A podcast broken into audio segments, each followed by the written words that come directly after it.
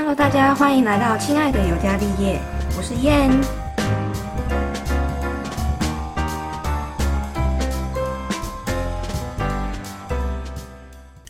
邀请您加入我们的聊天室。如果喜欢今天的内容，可以到 IG 搜寻 KKLIN 零八一五跟我互动，或是在脸书跟 YouTube 搜寻燕燕开箱，都可以找到我哦。那准备好收听今天的故事了吗？那我们就开始吧。我觉得好久没跟各位听众聊天喽。虽然大家可能觉得我固定周更，照道理来说应该都是每个礼拜都会跟你们聊天一次，但因为我有很多是之前的存档，所以其实是真的很久没有录音了，有一段时间了。那因为最近都在处理工作上的情绪。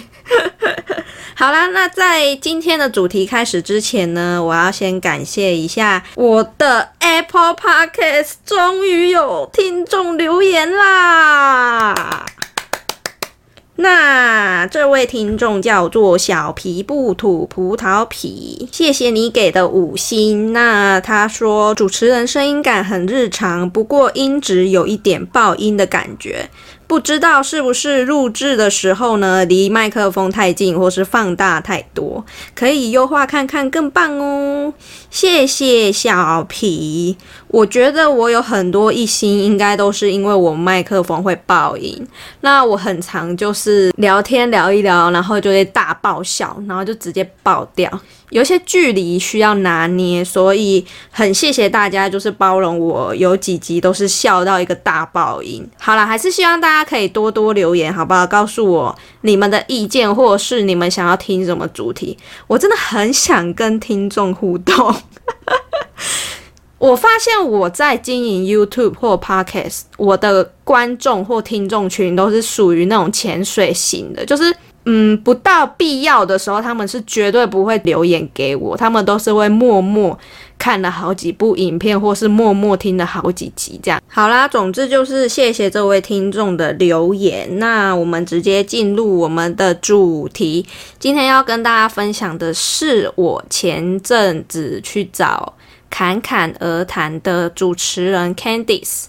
催眠，那他本身其实是一个要讲催眠师吗？有这个职业吗？总之我就是去找他催眠，然后就是我从今年，因为今年其实发生很多事情。如果有兴趣想要知道我今年到底发生了哪些糟糕、糟糕透顶的事情的话，可以去听第三十集。我有在讲我二零二零到底发生了哪些鸟事。今年算是很多关系有改变，不管是我跟工作之间的关系，我跟同事之间的关系，或是我跟朋友之间的关系，我跟家人之间的关系，我觉得都是不停的一直。在变化，所以今年对我来说，我就是一直在调试我的心情。但是也因为这样子，我今年就多了很多时间来思考，我到底是一个怎样的人。我很想了解。自己是不是像我自己想的那样？所以像我之前呢，我就有请那个电影关系心理学的主持人拉拉帮我分析了我的星座命盘。那就是第二十八集的时候，大家有兴趣可以去听。因为我一直都没有去了解星座命盘是怎么回事，也没有去好好研究它。那那一次就是更了解自己一点。那再来就是因为之前我在第二集的时候有跟大家分享，那阵子很流行。在讲什么前世回溯？我不知道你们有没有听过这个，就是有点像是催眠，你可以知道自己的前世到底是什么的情况。加上我实在是就是还蛮好奇，我前世到底跟我这一世的哪些人有一些什么关系？我觉得啦，我如果了解这一块，我可能对于关系的处理上面是会。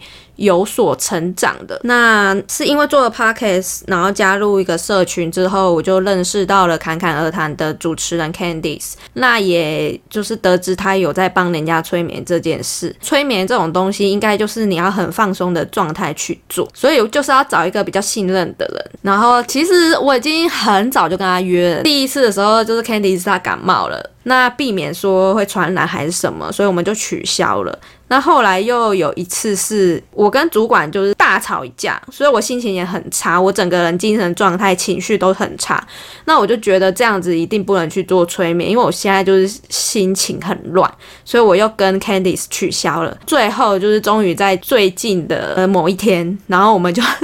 终于约成功了。这样，其实一开始我在想说，诶，催眠这个题材其实是大家很感兴趣，而且很想知道到底怎么回事的题材，包括我也是这样。那我本来一开始想说，是不是应该拍个影片跟大家分享？但是后来我就觉得说，如果我把这个变成是我的工作的一个状态，例如说我就是要把它做成 YT 影片，或者是把它做成 Podcast 内容的话，那我一定是会很不能做自己，不是自己放松的状态下去催眠，那这样就失真啊。所以加上 Candy 说，就是他还蛮建议说，如果你要。做催眠的话，最好是一个人去，旁边的那个人，不管是你多亲近的人，他都会影响到你的情绪或者是你的放松的感觉。所以后来我本来是想要叫我朋友陪我去，但后来我就觉得。我觉得这样是有道理的，因为如果今天有一个人在旁边看着我，我其实没办法放松啊，所以我后来就决定一个人去。那他是跟我约在一个一栋大楼其中一间小房间，然后那房间不大哦，我觉得大概就三四平而已吧，超级小的。那个 Candice 就叫我先填写一下基本资料，就是一些呃基础了解你最近的这个状况。的一个表单，他就跟我聊聊，来这次想要催眠的目的到底是什么？我希望从这一个催眠得到什么，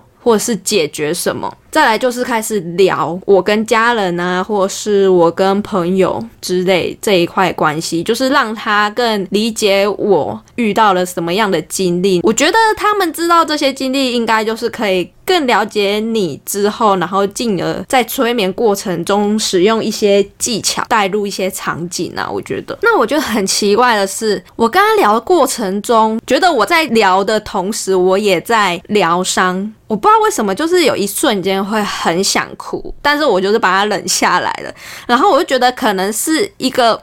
一个状态去影响到我，就是周遭的氛围或者磁场去影响到我。因为其实我是很真诚、很真心的把自己身上发生了什么事情，就是告诉 Candice。我觉得催眠有一点很重要，就是你除了要找你信任的催眠师之外，你要很信任对方，然后你愿意把自己一些比较私人的事情告诉他，这样子他才能帮助你。嗯，其实跟陌生人聊自己的事情反而不难以启齿，因为熟。人就是他太了解你了，所以又或者说就是你还是要跟他相处，所以你会觉得讲这些事情就好怪哦。这样，那他大概了解说我这次来的目的，然后我的期望值，就请我坐在那个沙发椅上面。他要说你要用自己最舒服的姿势，这样你才能好好放松。因为我们躺着，眼睛闭起来。之后呢，这个状态可能就是一个大脑支配的状态，就是大脑一直在辨别你旁边的人在给你怎样的指示，而且那个是一个很小的空间，所以你旁边都没有一些什么杂音去影响到你，你唯一听到的声音就是你的催眠师在跟你说你现在要干嘛干嘛干嘛，然后他就是会，呃，例如说我现在会开始数数字，然后就是从二十数到一，然后数到一之后你就会进入催眠的状态什么。之类的，我现在都只是讲个大纲哦，大概的状况是这样，但是他真正讲了什么，我没有很了解，我只能跟你们呈现我当天大概听到的状况是怎样。你知道我，我坐在那个椅子上，我突然觉得我是两个我，一个我是我真心的去听那个 Candice。的指示去做，而且我真心的想要完成这个催眠，我真心的想要了解自己到底是处在什么状态，我真心的想要配合这次活动。但是另外一个我就是很叛逆，那个我有一点比较内心的感觉，就是他有一点点抗拒我的那个心理状态，感觉好像有一个声音告诉我，就是很有警戒心呐。这样说好了，就是一直有一种警示灯哔哔哔哔哔作响的这种感觉。但是我还是很努力、很努力的要让自己放松。然后他就说什么数到一，你就是会进入那个状态嘛。然后我忘记他数到几，然后我的眼前慢慢有浮现一种一个场景，然后那个场景很像是水墨画慢慢的浮现的那种感觉。呃，有一些水墨动画，就是墨滴在纸上，然后那个纸上慢慢的浮现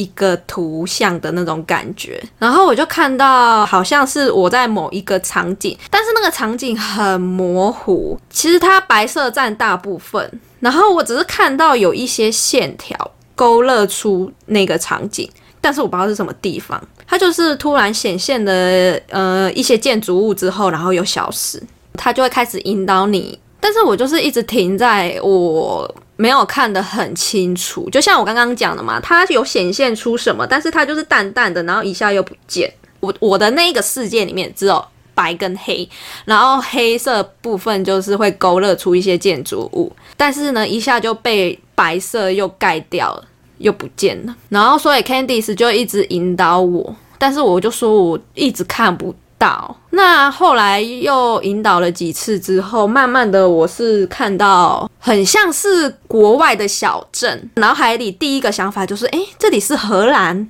我竟然有这种想法，好奇怪哦！就是一个很乡村的小镇，就在我面前这样。我觉得那个感觉就是。并不是说你身在其中，而是你眼前，你眼睛望过去，你的眼睛看出去的那个画面。中间，Candice 还有说，你能看看你自己的脚吗？你的脚踩在。怎样的地板上面什么的，就是我都看不到，然后我往旁边看也看不到，那感觉很像就是什么看电影那种感觉，就是你眼睛一望出去的那个画面就在你眼前，它显现了一下子，后来又又消失了，又收回去了，就是嗯，我的场景一直是它显现了大概一两秒之后，它就会被那个白色收回去，被一抹白盖住。那后来呢，又开始引导，又出现了一个画面，就是很像。你知道大道城有一幅画很有名，在画大道城的，就是很多招牌的那一幅画，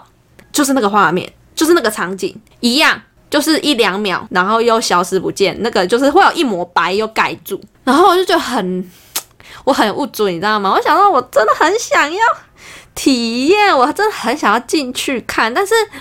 就像我刚刚讲的嘛，我就觉得有两个我存在，一个我就是我很想要。赶快进去了解这个情况到底是怎样。那另外一个我就是一直在阻挡我进去，阻挡这个外力，所以我其实感受得到我内心其实是防备很重的，警戒心很高的。这个是我第二个场景哦，就是大道城这场景。因为我说第一个就是很像荷兰的那种村庄小镇，在第。二个就是这个大道城的场景，然后后来又消失不见。之后，Candice 又做了第三次的引导，画面变成是那种你知道大陆的古装剧，有一些场景是在那个街道上面，然后就是会有很多什么客栈啊，然后一些呃摊贩呐，然后房子。我不知道大家有没有看过《仙剑奇侠传》，我不是说游戏，有说大陆剧，他们到一些城镇。的场景大概是那种场景呐，就是大概一两秒又被一抹白盖过去这样子。因为 Candice 其实会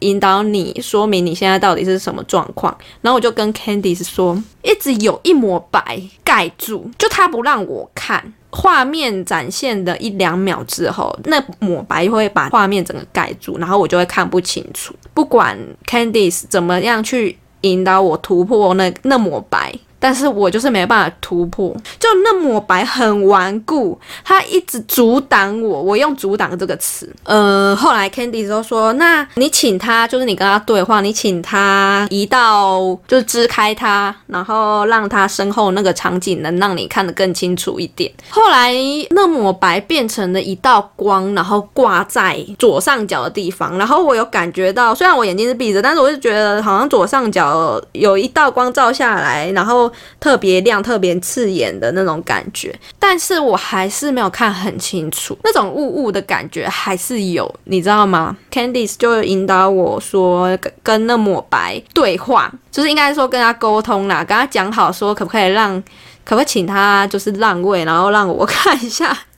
前面那些到底是什么状况？这样，因为我一直没办法去突破嘛。因为我刚刚就说嘛，他挡着，一直不让我看。天地都说给你的感觉是什么感觉？我就说他一直想要阻挡我，我觉得很无奈，然后我也有点想放弃。我想算了，你要挡我，那我就不看了，就算了这样。我当下就跟他说，我的心情是这种状态，就我觉得有点累了，你不让我看就算了。我觉得蛮特别的是，那个 Candice 就说，就是他引导我进入另外一个模式，就是到底是什么状况让你觉得很无奈或很无助，不知道该如何是好。嗯，引导我进入最初让我体验到这种状况的场景，这样子。我跟你说。进入第二个模式的状态跟第一个模式的状态差不多，大概就像我说的嘛，我前面的场景还是什么都是有点像水墨画的感觉。然后第二个场景，我就觉得，我觉得我的脑袋浮现出的是一个浴室的感觉，然后我就是看到浴缸，但是那个浴缸是不是我们家的浴缸？因为我们家的浴缸就是那种定在。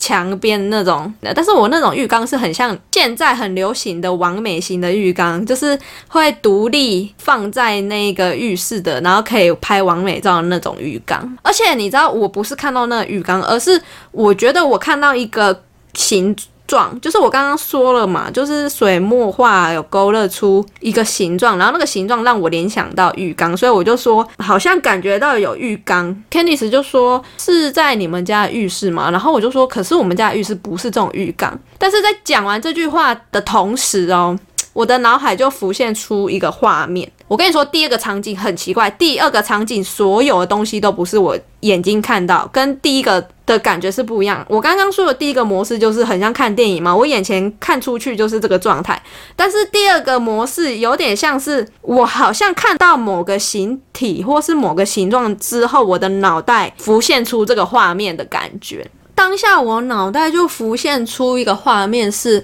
就是那个场景是在我家一楼的厕所。我们一楼厕所有洗衣机，我妈以前都会在一楼洗衣服。然后那个场景是某一天我下课回来，然后我看到我妈背对我在哭，就是扶着那个洗衣机在哭。我脑袋浮现那个场景是我是第三人称，然后我看着，你知道这个视角吗？我现在我这个人往前看出去是小时候的我。然后小时候的我再看出去是我妈，所以等于是说我现在的我看着我的小时候的背影，我小时候的那个我看着我妈的背影这个状态啦。我觉得这个事情应该是在我小时候对我来说是我人生中蛮大的一个事件，就是我爸有外遇这件事情。当时的我，我觉得我那时候好小。我先说那个场景好了，那个场景的我好像穿着国小的运动服。我觉得我会看到这个场景，是因为这件事情对于当时那一个年纪的我是一个很大很大的事件。当时那个年纪的我没办法处理，没办法去应付这个状况的一个事件，所以会有一种无可奈何，然后无助，不知道该怎么办。你们有没有突然想到什么？刚刚我为什么会进入这个场景？就是因为 Candice 说让我们进入你最初那个觉得无奈或是觉得无助的那个场景，那很可怕吧？然后那时候我就是看着我，不知道为什么我就是悲从中来，哎，我觉得那个情绪好怪哦，我觉得整个情绪有一种从那种肚子涌涌到心头，然后再涌到喉咙，然后再涌到眼睛那种。整个那种整个悲，总之我就是大哭，然后释放自己这样。我发现我在乎的并不是说这件事带给我的冲击或者什么，但为什么我会觉得很难过的感觉，是因为那个很小很小的自己，没有人教我怎么样去面对这件事情，所以我会有那种很无奈、很无助，不知道该怎么办。因为从小教育根本没有人教我需要去用怎样的情绪或是处理态度去处理，这样我会觉得难过的，反而是我会觉得很像是看一个很小的朋友无所适从那种感觉，好可怜。因为其实，在当下就是嗯，我有个妹妹，我是最大的，所以我也没办法跟别人去分享这件事情。我跟我妹差了五岁，所以我没办法去跟她讲这个东西，因为她不懂。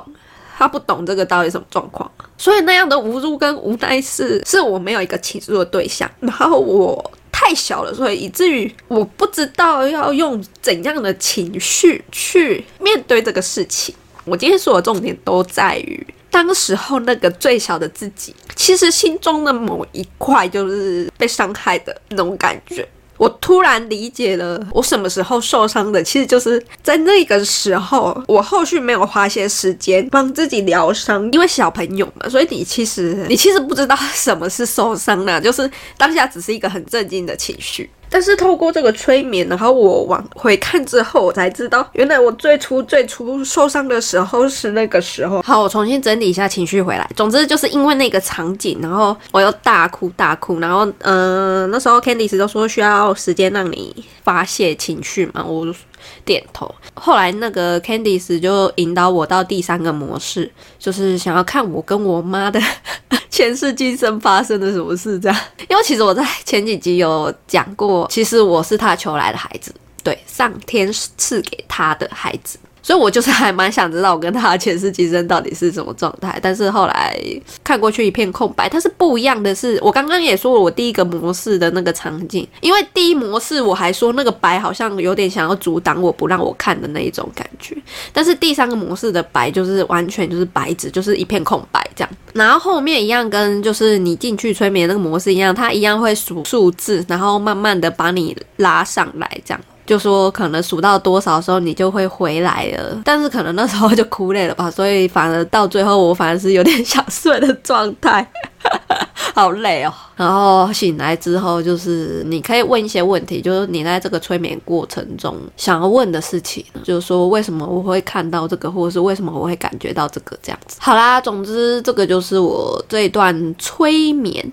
之旅。这我第一次催眠，然后 Candice 就说不要催眠，都想要期许自己能看到什么，不是每个人都可以很成功的看到一些场景或是一些故事的发生。我自己觉得啦，我的内心应该就是防备心非常高，所以才会导致我自己没办法进入那个状态。我就觉得，诶，这个体验就真的很有趣。我觉得在了解自己的同时，像我这一次就了解到了自己是什么时候。心灵上面所谓的受伤、受创，因为我其实没有认真去思考这件事情，然后也没有认真去思考为什么自己后来的心灵状态或者是防备心这件事情会这么高。这样子，就其实我身上发生的太多事情所带给我的那个情绪状态，是我自己不自知的。所以刚好借由这样子的机会，呃，虽然我没有去了解到我的前世今生发生了什么。事这块有点可惜，没办法跟大家分享，因为我就是没有看